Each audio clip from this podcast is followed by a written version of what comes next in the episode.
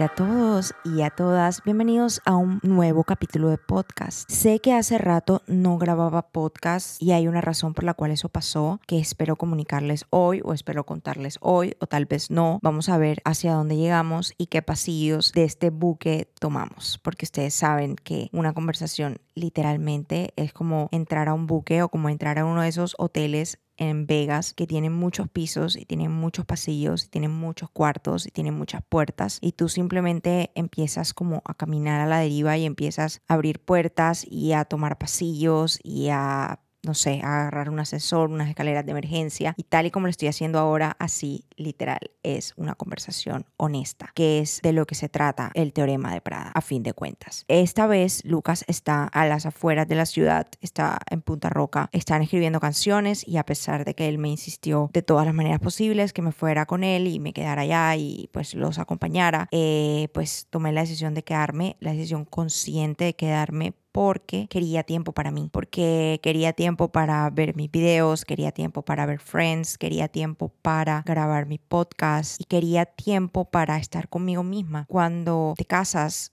y las personas que se casan lo entenderán, saben que hay un momento de la noche en el que tú llegas de trabajar y quieres compartir con esa persona y eso es literalmente un honor, es lo más increíble tener una persona que te acompaña y tener la oportunidad de poder compartir con esa persona. Pero eh, mientras tú estás soltero o soltera, cuando llega la noche, tú empiezas a llenar literalmente tus deseos más primitivos. O sea, empiezas a decir como que, bueno, ahora quiero hacerme un jugo y luego quiero abrir la nevera y luego me quiero hacer una mascarilla y luego quiero... Y empiezas como a andar en este camino de la noche que no sabes dónde empieza y no sabes dónde termina.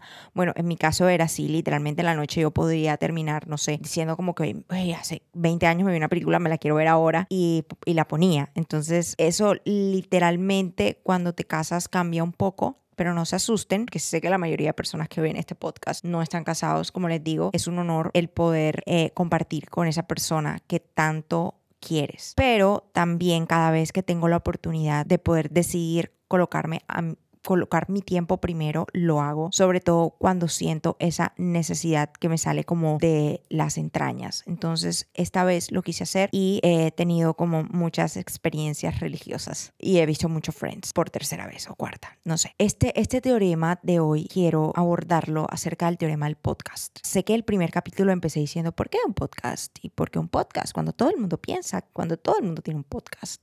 ¿Y por qué un podcast de Prada? Y y hasta recuerdo la, la entonación que le coloqué, pero esta vez quiero ir un poco más a fondo y ser un poco más vulnerable acerca de la verdadera historia de este podcast. Y la verdadera historia de este podcast se remonta a la época de la universidad. Vuelvan a esa imagen de Andrea a la universidad que no era muy productiva vamos a dejarlo así. Eh, y yo me vi Sex and the City. Y en Sex and the City hay un, hay un personaje que es Carrie, que es la protagonista, y ella es escritora. Ella es escritora y ella escribe para una revista, si no estoy mal, es Vogue pero no estoy segura. Pero no importa tanto para quién escribía, sino cómo ella lo hacía. Carrie, en español, Carrie, no es Carrie, sino Carrie, Carrie, Carrie escribía en su apartamento en Nueva York, mirando por una ventana de estas de Nueva York que tienen como una jamba gruesa de madera. Y no es una ventana que abre, que abre horizontal. Esa ventana no es una ventana que abre vertical. La ventana abre horizontal. La ventana abre para arriba.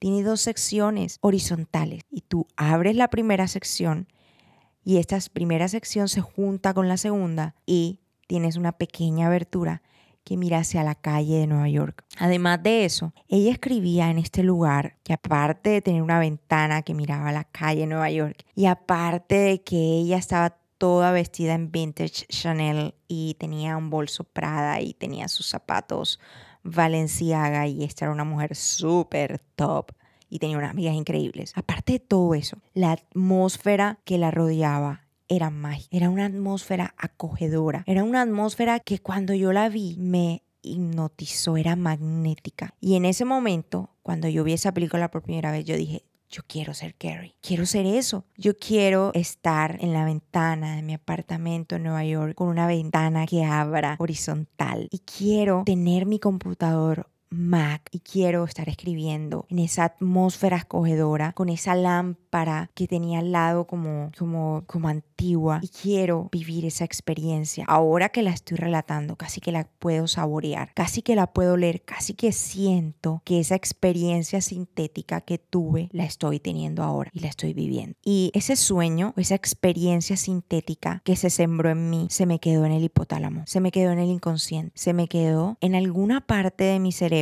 alojada para que en algún momento yo la pudiera sacar a flote. De eso se tratan las ideas que quedan alojadas en tu mente. No se tratan de llenarte de ansiedad, no se, no se tratan de estresarte o de que te sientas menos que alguien o de que sufras del famoso síndrome del impostor con el cual lucho tanto. Se tratan de llenar tu mente de herramientas para que algún día en este campo de batalla que es la vida las podamos sacar como una herramienta para construir y para sembrar en la energía del bien y colocar nuestro pequeño aporte hacia la batalla con una herramienta que tenemos en nuestro maletín con el que caminamos en la vida. Y bueno, ahí estaba yo, tenía 16 años, o 15 o no sé, 14 o no sé, cuando salió esta película, viéndola, admirándola y queriendo ser como ella. Y luego hace un tiempo estaba yo haciendo ejercicio y de repente alguien me dijo de alguien que tenía un podcast y yo nunca había escuchado un podcast. Yo sabía que existían los, existían los podcasts, sabía que había gente que hacía podcast, pero no me llamaba la atención. No era nada particular, simplemente nunca accioné ese botón de play en ningún podcast anteriormente. Y ese podcast, por alguna razón, yo dije, lo voy a escuchar y cuando lo vi, yo dije, esto es, esto es, esa persona detrás de ese radio, detrás de ese,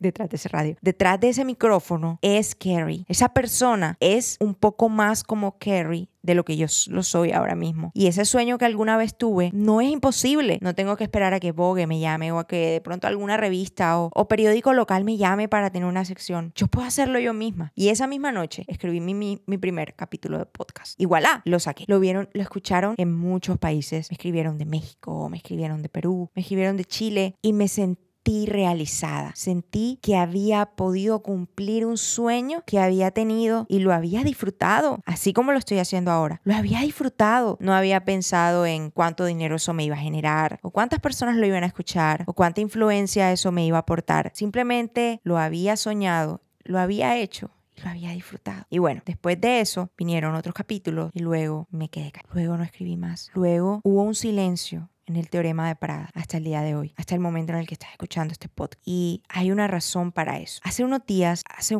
hace más o menos un mes, que fue la, la última vez que coloqué un podcast, Lucas se fue de viaje y otra vez tuve este tiempo para mí, tuve muchísima meditación, tuve mucha meditación, tuve mucha conexión conmigo misma, tuve mucha conexión con, con, con el que me creó, con el que me diseñó, con el que yo creo que tiene buenos planes para mí, conoce mi diseño y, y tiene mis manuales de instrucción. Y en en, esa, en, ese, en ese encontrar y en ese indagar y en esa meditación empecé a sentir como, como un deseo de abrir YouTube.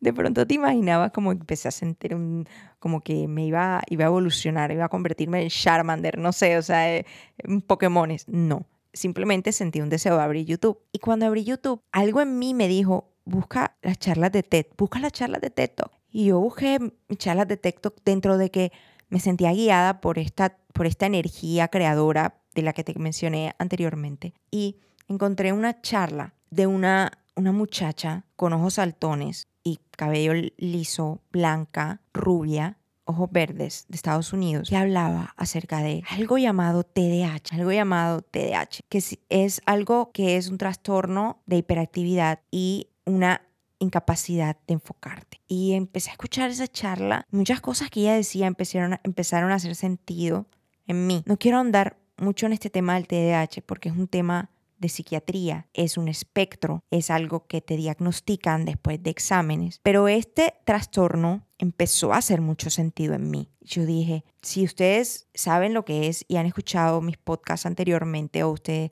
es un psiquiatra o un psicólogo, o tú tienes TDAH, seguramente ya tú te diste cuenta que yo lo tengo. Y en ese momento yo empecé a pensar en cómo eso hacía sentido en mi vida y cómo muchas cosas en mi vida eran, estaban marcadas por este diagnóstico el cual yo desconocía. Enseguida tomé acción, tomé acción y pedí una cita en psiquiatría. Pedí una cita en psiquiatría y fui al psiquiatra y le dije, creo que tengo TDAH. Bueno, realmente no le dije esto porque Lucas me lo prohibió, porque él me dijo, no categorices al psiquiatra. O sea, no sé qué tanto puedes categorizar a un psiquiatra en realidad porque no lo voy a tomar por menos, pero digamos que tomé el, tomé el consejo de Lucas y fui a ese lugar y le dije, mira, yo ah, me cuesta enfocarme, me voy en carro, me regreso en taxi, a veces pido un Uber y cuando el Uber llega ya me fui, pedí otro. Eh, y, y, sí, y, y, tengo todas estas cosas que me pasan a diario y, y, cuando, y cuando estaba en la universidad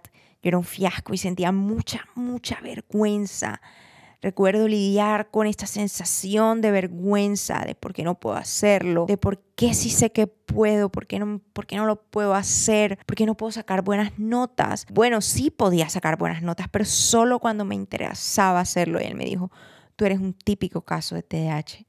Y él se reía y me decía, es casi estoy casi que seguro que lo tienes. Y estoy casi que seguro que hay otras personas en tu núcleo familiar que también lo tienen.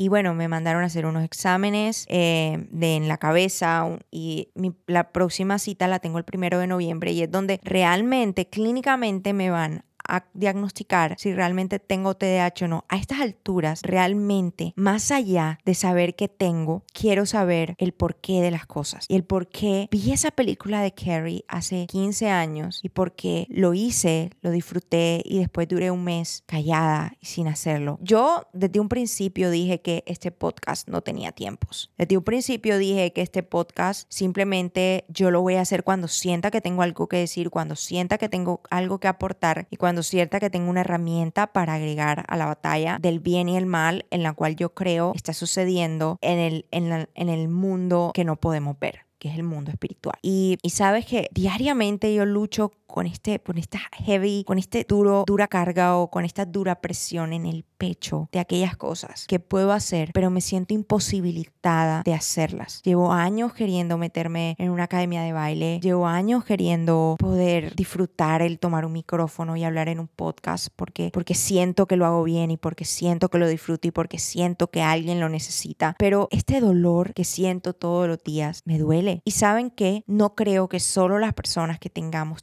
TDAH sufrimos de esto. Yo creo que todos, en cierta medida, tenemos, y, y no nos tenemos que ir a los grandes sueños de, no sé, de ser el jefe de una gran multinacional, sino digamos cosas pequeñas. Vamos a lo sencillo. Cosas como crear una oficina en casa que se sienta acogedora con ese color verde pistacho que siempre soñaste y una lámpara con luz amarilla acogedora y una cortina blackout. Es como que has tenido ese sueño sintético por años de crear este espacio de creatividad, esta zona, este espacio seguro en casa y nunca lo has hecho. O por ejemplo, no sé, siempre has soñado con salir en las mañanas a las 5 de la mañana a trotar por el malecón de tu ciudad o frente a la playa o, siempre has querido, no sé, leer un libro, terminártelo, pero nunca has podido. Y vives con ese pequeño pero malparido dolor que hace que tu felicidad no se sienta completa. Ahora bien, como te digo, este podcast no se trata de llenarte de ansiedad ni de peso ni que tú tengas que salir. Estos son los tres pasos para que tú empieces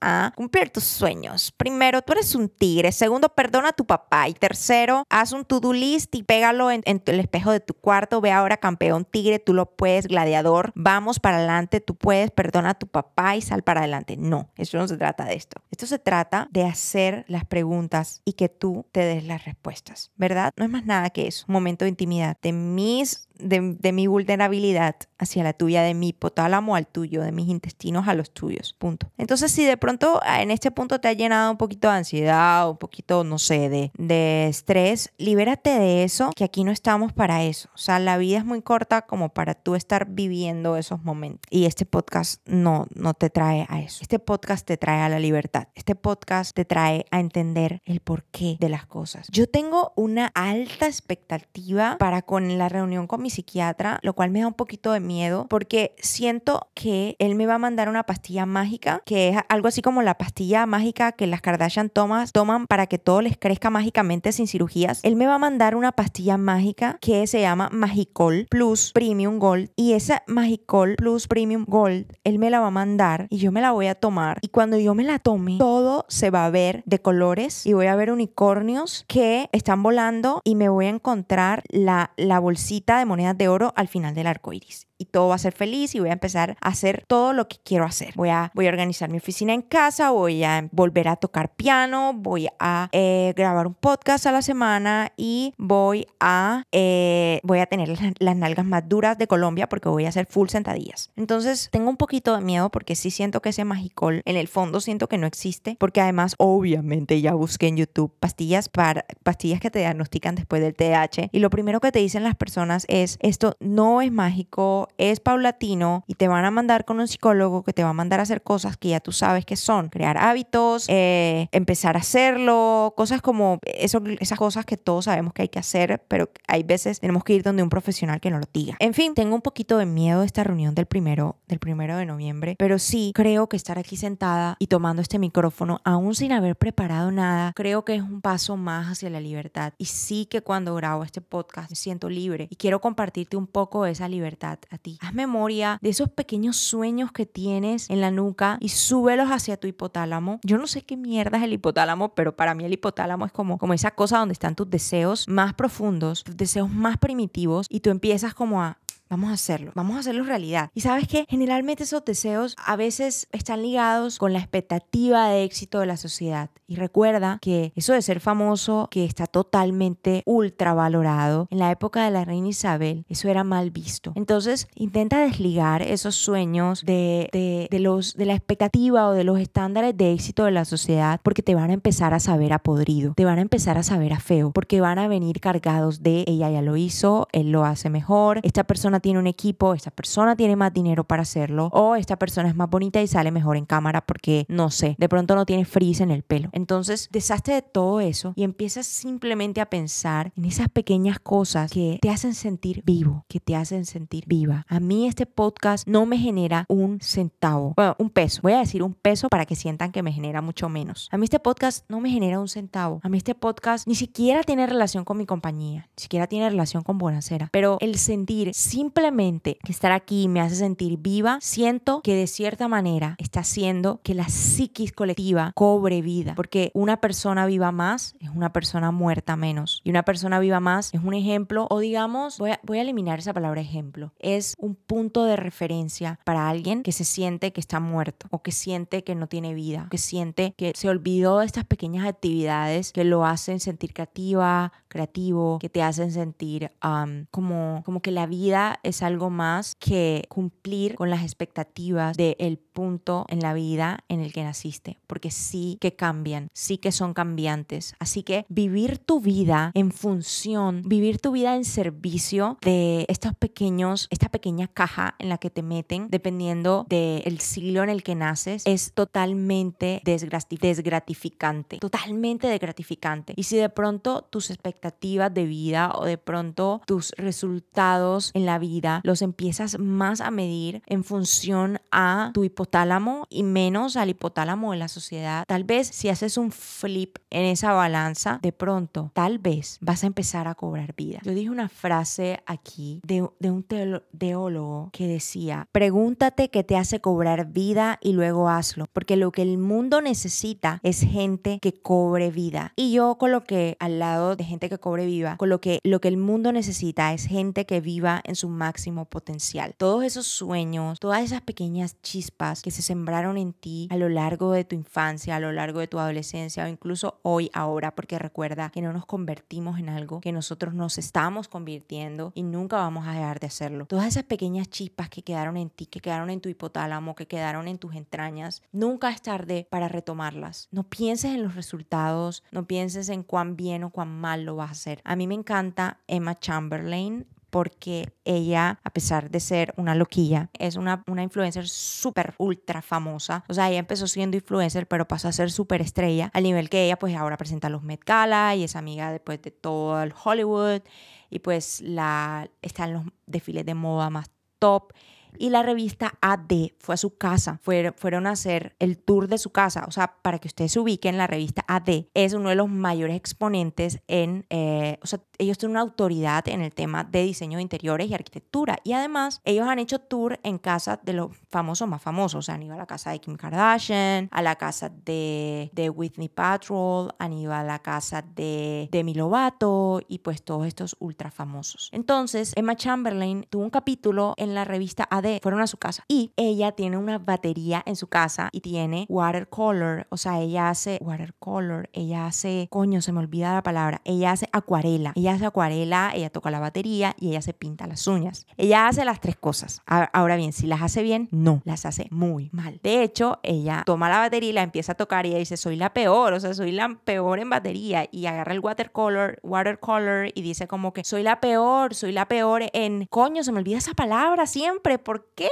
Soy la peor, de la peor en, oh, watercolor se dice, soy la peor en acuarela, soy la peor en acuarela y además de eso se pinta las uñas. Y ella dice, no soy buena pintando las uñas, pero me gusta, lo disfruto, me gusta tocar la batería, me gusta hacer watercolor y me gusta hacerlo en ese rincón donde entra el sol y donde está esa silla que me gusta. Y me gusta pintarme las uñas, lo disfruto. No le voy a pagar a alguien porque me pinte las uñas. No voy a dejar de hacer watercolor porque alguien lo hace mejor que yo, porque simplemente eso no me genera dinero porque no vendo mis obras. O simplemente no voy a dejar de tocar batería porque alguien lo hace mejor que yo, porque no estoy en una banda o porque, porque alguien se va a burlar de mí. Simplemente lo hago porque me gusta y punto coño. Y si con esto, con este ejemplo te vas, con este ejemplo yo también me voy. Porque te lo estoy diciendo a ti, pero me lo estoy diciendo a mí también. Créame, créame que hay muchas, muchas cosas que dejo de hacer simplemente pensando en, pero ¿por qué lo hago? Si alguien más lo hace, alguien más lo hace mejor que yo, van a pensar que quiero hacerlo de manera profesional y cuando lo haga van a saber que no, no, no, tengo, no tengo la, no tengo, no, no tengo el don o no, o no simplemente, simplemente quiero hacerlo en silencio. Pero cuando lo hago en silencio, me encuentro con mis propias expectativas, que a veces son peores que las de la sociedad. Sí, mi mente es complicada, pero no creo que sea la menor, la mitad de complicado que es la tuya, porque sí que la mente es complicada. Eh, en fin, espero haberles planteado una problemática diferente esta vez, una problemática un poquito más vulnerable y una problemática un poquito más humana, un poquito más realista, ¿saben? Sí que fui bastante realista hoy. Eh, bueno, este fue el capítulo de hoy, amigos, amigas, amigues, everyone. Nos vemos en un próximo capítulo. Hasta la vista, baby.